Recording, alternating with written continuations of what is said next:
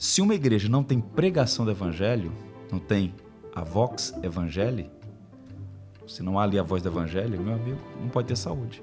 Então você precisa de uma igreja que o pastor não seja alguém que fique entretendo as pessoas, mas alguém que abra a escritura e faça exposição do evangelho. Uma exposição que alcance a mente, mas também aqueça o coração.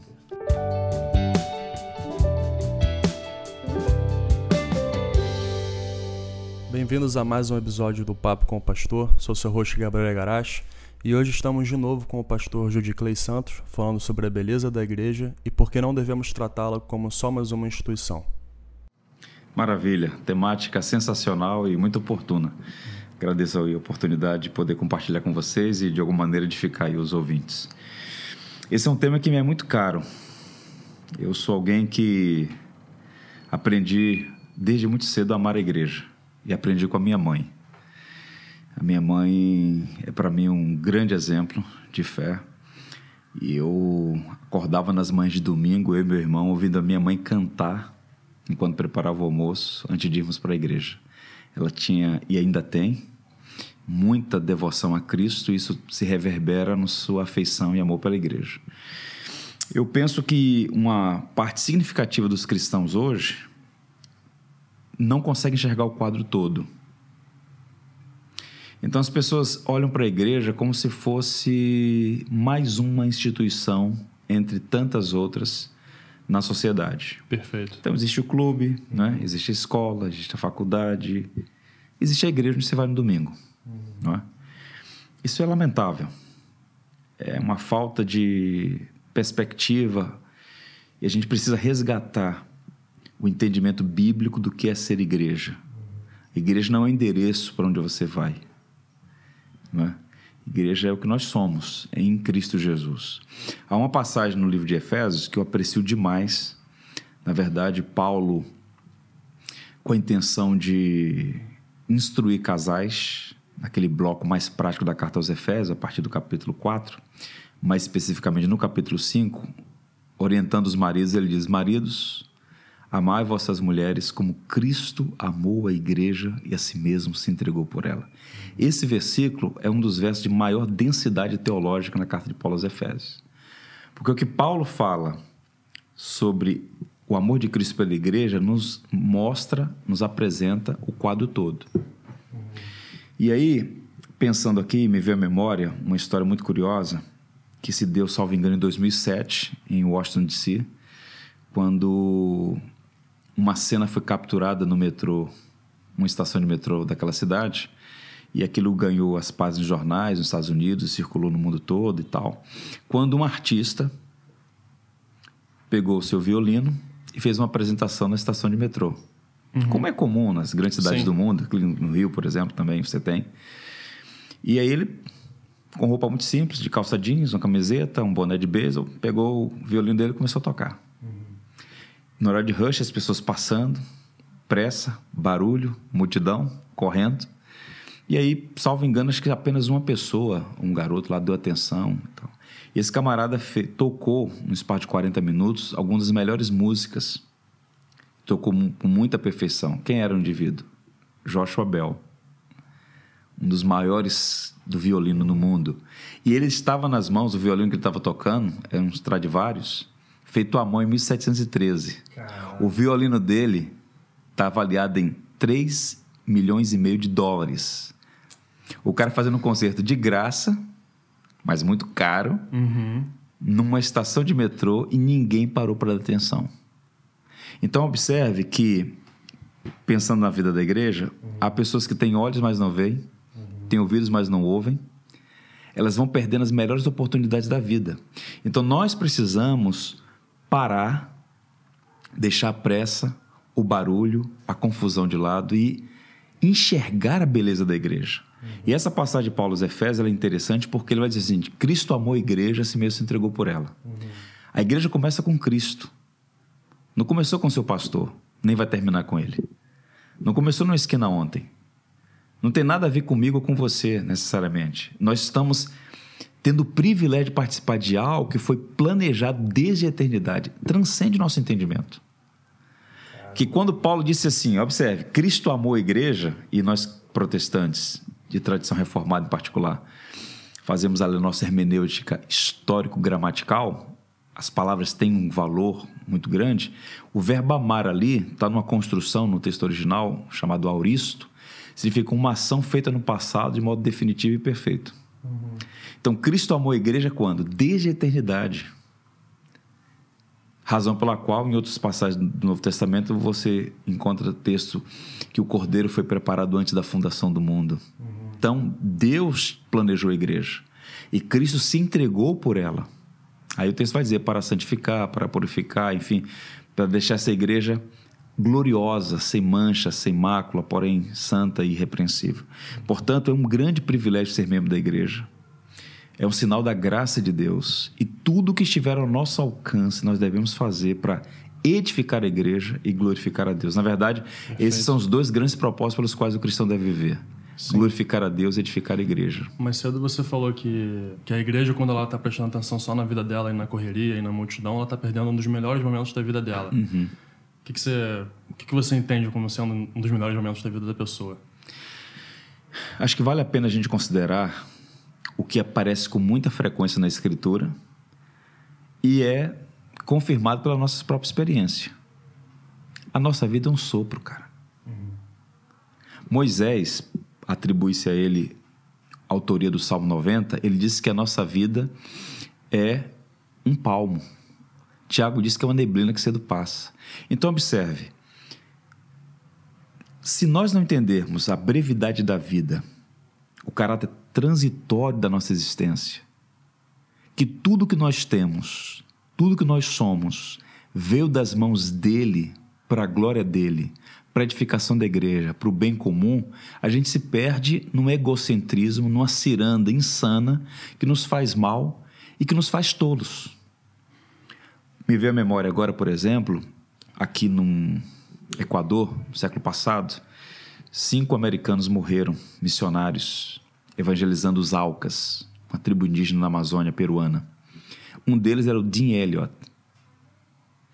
E há uma frase dele, cara, que é irretocável, belíssima. Inclusive está lá na porta da igreja de Capitol Hill, em Washington, né? Não é tolo aquele que dá, aquele que perde o que não pode reter, para ganhar o que não pode perder.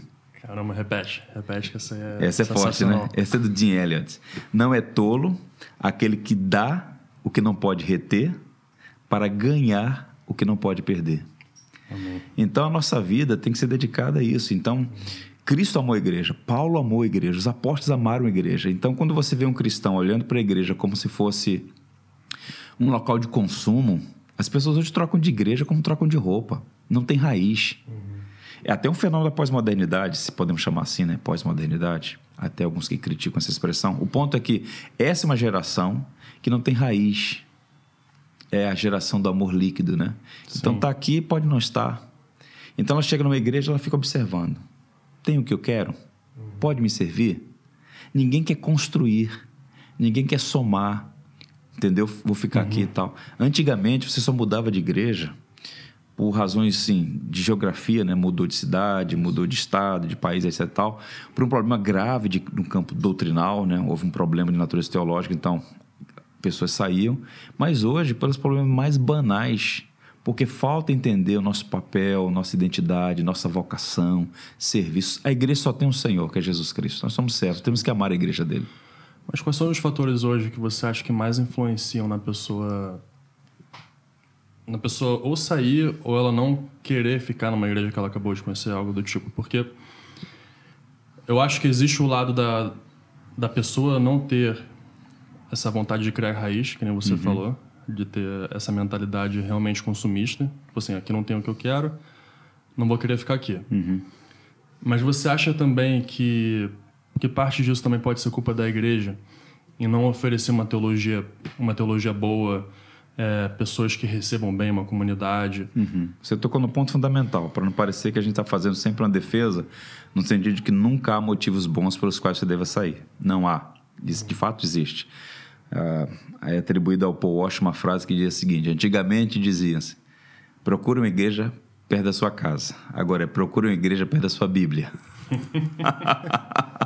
Então, Triste, né? você tem que, se você está numa igreja que não tem as características de uma igreja saudável, nem dá sinais de que vai mudar a fim de buscar saúde à luz daquilo que o evangelho ensina com os meios de, de saúde e vida na igreja, é natural, é esperado e até recomendado que o indivíduo procure uma igreja. Uhum. Uma igreja saudável, na qual ele possa caminhar e nutrir a sua fé. Esse é um ponto. Então, eu percebo que as igrejas falham muito. Então, você tem hoje o fenômeno do entretenimento. Sim. Você tem um fenômeno hoje do utilitarismo, né? As pessoas vão à igreja e aí até reverberando ou fazendo uma espécie de dando autenticidade ao que alguns sociólogos da religião apontam, né? As pessoas buscam a religião por dois motivos: medo de castigo e interesse em benefício. Então o cara vai para a igreja para ser castigado por Deus Verdade. ou vai por conta de algum benefício, né? Fazer parte um... de uma comunidade, é... alguma coisa desse tipo, né? Rapaz, a igreja é muito mais do que isso. A igreja é muito mais do que isso. Tem que imaginar o seguinte: você está aqui hoje e por, você vai fazer uma viagem de férias, ou, enfim, vai visitar um parente no exterior, em qualquer lugar do país, que mesmo dentro do Brasil. E aí chega um domingo, que é o de domingo é o dia da ressurreição, né? É o dia em que a igreja se reúne, primeiro dia da semana, você vai. Você nunca viu aquelas pessoas. Uhum. Você está conectadas a ela. A igreja não é brasileira, não é americana, não é peruana, é japonesa. A igreja é una, santa, católica, apostólica. A igreja de Cristo em todas as partes do mundo. Então eu já tive essas experiências de viajar, chegar na casa, numa igreja e no mesmo dia me conheceu ali. Você me chamar para a casa dela fazer uma uhum. refeição, me chamando de irmão. Ou seja, a conexão, a beleza da igreja. Né? Aí quando a gente olha para o quadro todo, e lá no final João diz que naquele grande dia Gente de todas as tribos, línguas, povos e raças em pé diante do Cordeiro, vestido de vestiduras brancas, com palma nas mãos, dizendo: A salvação pertence ao nosso Deus. Que coisa extraordinária ser membro da igreja Sim. de Cristo. É extraordinário. Sim. É nesse sentido que Cipriano, numa frase que para alguns é bem polêmica, mas eu subscrevo. Lá vem. Ele diz o seguinte: fora da igreja não há salvação. Uhum. Calvino diz que a igreja é escola e mãe. É uma escola que instrui e uma mãe que acolhe. A igreja é coisa linda, a igreja é projeto de Deus. E nós precisamos aprender a amar a igreja como Cristo amava a igreja, como ele ama a igreja e como todos os notáveis homens da história. Então, todos os grandes, quando eu digo grandes, assim, homens de grande envergadura, que são exemplos para nós, não quer dizer perfeição e tal, uhum. é, amavam a igreja, tinham um profundo respeito, afeição pela igreja, buscavam, deram a vida em favor da igreja. Hoje você tem aqueles que querem os benefícios mas não querem os compromissos e as implicações, né? Sim, eu sinto também que acho que até em certos momentos da minha vida eu vivi isso assim, de uma certa letargia em relação à igreja, em, em estar dormente, assim, em simplesmente acordar domingo, tem que ir para a igreja, vamos para a igreja, bom, bati o ponto ali, fui para casa, vou viver, vou viver minha vida, uhum. normal. É, é engraçado, né? Porque a igreja realmente é algo muito especial, mas é difícil você conseguir despertar na igreja, né, nos membros de uma igreja, esse, essa paixão. Gente, olha só, aqui nessa igreja, isso aqui que está acontecendo aqui agora é especial. Né? É, já virou algo corriqueiro, já virou algo de, de rotina. O que, que você acha que a gente pode fazer para voltar essa essa valorização da igreja, né? do que ela do que ela excelente, realmente é? Excelente, excelente essa observação.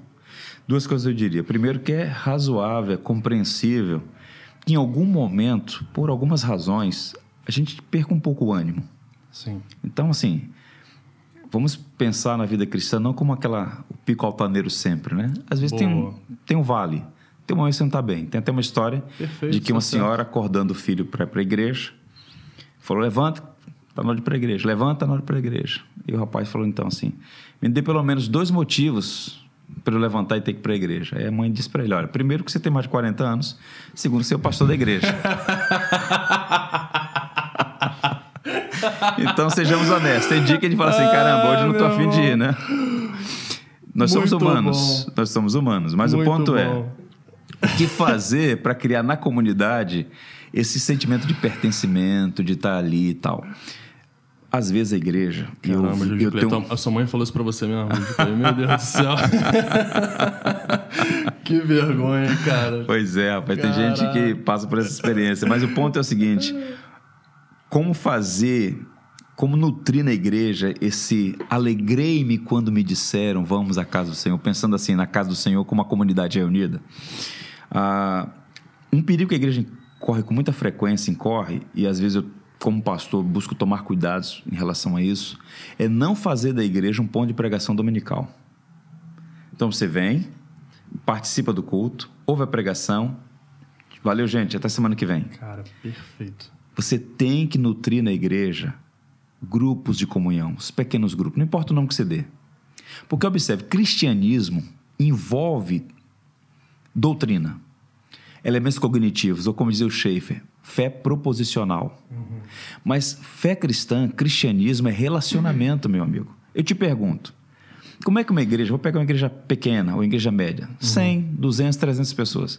Como é que você vai se relacionar com 300 pessoas no espaço de duas horas de culto? Ah. Não tem como. Tente imaginar o pastor na porta da igreja cumprimentando um outro. Não dá. Então você tem que ter o quê? Relacionamentos. Então, os grupos pequenos, os lares, né? Ah, os grupos de afinidade, fazer um acampamento, um almoço na igreja. As pessoas têm que se conectar, têm que se relacionar. Quando ela chega na igreja, ela chega para aquela celebração dominical, mas as pessoas estão conectadas. O que está acontecendo hoje é que as pessoas não conhecem o outro pelo nome. Então elas chegam é na igreja, sentam no seu banco, aqueles são tímidos entram mudos, saem calados. Uhum. Os que não estão bem, né? Foram forçados a estar naquela situação, ficam lá emburrados. Um outro que é mais extrovertido faz uma conexão, mas, cara, isso não é saudável. Uhum. Para ter essa paixão, né? E aí há quem diga com muita propriedade que uma das motivações é justamente essas conexões sociais. Uhum. Rever os amigos. A motivação primária não deve ser essa, mas é uma motivação saudável. Rever dúvida. os irmãos, estar com os irmãos, se alegrar com as pessoas. Então, a gente tem que criar os mecanismos bíblicos sem nenhum pragmatismo, sensacionalismo e recursos equivocados, para nutrir a comunhão da igreja, para que haja esse espírito fraterno, de sentimento ansioso para chegar o domingo, uhum. receber a palavra, estar com os irmãos. Isso falta muito hoje, infelizmente. Se você hoje pudesse dar uma dica para algum cristão hoje que ele está ouvindo e ele está meio se sentindo meio desanimado com a igreja, não sabe qual igreja ir, o que, que você diria para ele? Procure uma igreja saudável, que seja para você um lar espiritual.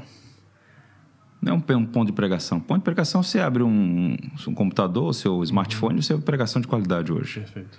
Procura uma igreja que seja seu lar espiritual. Porque nós somos um sócio ser. Uhum. O que significa isso? Tente imaginar aqui comigo um pouquinho. Nós somos criados por Deus. No princípio, criou Deus os céus e a terra. Criou Deus o homem, homem e mulher os criou. Nós somos monoteístas trinitários. Quem nos criou foi o Deus Trino, Pai, Filho e Espírito, que sempre viveu na comunhão das três pessoas, um uhum. derramando amor sobre o outro. Uhum. Quando Deus nos criou, nos criou para relação, para o relacionamento, de modo que ninguém mantém sua saúde vivendo isoladamente. Perfeito. Nós somos criados para a comunhão. Perfeito. E a igreja é a família da fé. Essa é a linguagem que a Bíblia usa. Sim. Nós temos Deus como Pai, Estamos todos ali como irmãos e irmãs. Precisamos fortalecer isso, enxergando a beleza da igreja, a beleza da providência do Senhor que nos uniu todos ali, apesar das diferenças que existem diferenças socioeconômicas, diferenças de cor, diferenças de formação, enfim, de históricos. Mas em Cristo, todas as diferenças que são reais, elas não fazem diferença, porque em Cristo nós somos uma família. Amém. Amém. E eu sei que isso é um assunto para outro vídeo, para outro podcast. Pois é. Mas você, você disse assim: procura uma igreja saudável. Uhum. Isso aí dá um, livros e livros e livros. Uhum. Mas qual o primeiro ponto? O que, que deve ser a primeira coisa que a pessoa vai procurar numa igreja como, ó, beleza, isso aqui está acontecendo, logo ela é saudável. O que, que, você, o que, que você acha que são os pontos que a pessoa tem que procurar? Aí eu preciso te dar uma resposta ancorada na tradição cristã. Tá. Qual é a resposta que historicamente é dada? Quais são as marcas de uma igreja viva e verdadeira? Pregação da palavra, administração dos sacramentos, das ordenanças e a disciplina eclesiástica. Bem, se uma igreja não tem pregação do evangelho, não tem a vox evangelii, se não há ali a voz do evangelho, meu amigo, não pode ter saúde. Então você precisa de uma igreja que o pastor não seja alguém que fique entretendo as pessoas, mas alguém que abra a escritura e faça exposição do evangelho. Uma exposição que alcance a mente, mas também aqueça o coração. Perfeito. Tem que procurar uma igreja que Perfeito. seja pregação saudável. Uhum. É por meio da pregação que a fé salvadora é infundida, por meio da pregação que somos santificados, exortados, encorajados. Tem que ter a pregação da palavra. Uhum. E a administração dos sacramentos, o quê? O batismo, em nome do Deus Trino, e aí as questões secundárias são secundárias, uhum. a forma E a ceia, a celebração, um momento especial, a gente rememora a obra de Cristo, a perfeita obra dele. Ele morreu a nossa morte, ressuscitou para a nossa salvação, túmulo vazio, um momento belíssimo na vida da igreja, né? Ele ordenou que fizéssemos até que ele venha e ele voltará. Uhum. É disciplina. A igreja não é ah, simplesmente um lugar que você vai e pode deixar de ir. Há um pacto, outro assunto para a gente tratar, o pacto Sim. relacional. Você tem compromisso com a igreja. Sim. Já viu esse privativismo no nosso tempo hoje? Ninguém tem nada a ver com a minha vida. Peraí. Você pode ficar na sua casa, na sua. Agora, se tornar membro da igreja, você tem tudo a ver com a igreja, a igreja tem tudo a ver com você. Eu queria aqui dar um encorajamento para quem está nos ouvindo. Boa, perfeito. Ame a igreja. Cristo a ama. É possível que você tenha sido decepcionado, frustrado, até mesmo objeto de abuso, e abusos acontecem. Autoritarismo, preconceitos, estigmas. No entanto, essas coisas não podem roubar de você o privilégio, a alegria de ser membro do corpo de Cristo. Isso é um dom, uma graça. Então, se está ferido, coloque-se diante de Deus e fala: Senhor, eu preciso encontrar uma comunidade de fé que honre o Evangelho, que honre a Cristo, onde eu possa amar as pessoas e também ser alvo do amor delas, porque isso é saudável. Porque se você fechasse viver como um desigrejado, isso não vai ser bom para você nem no tempo nem na eternidade. Então, meu encorajamento, ame a igreja.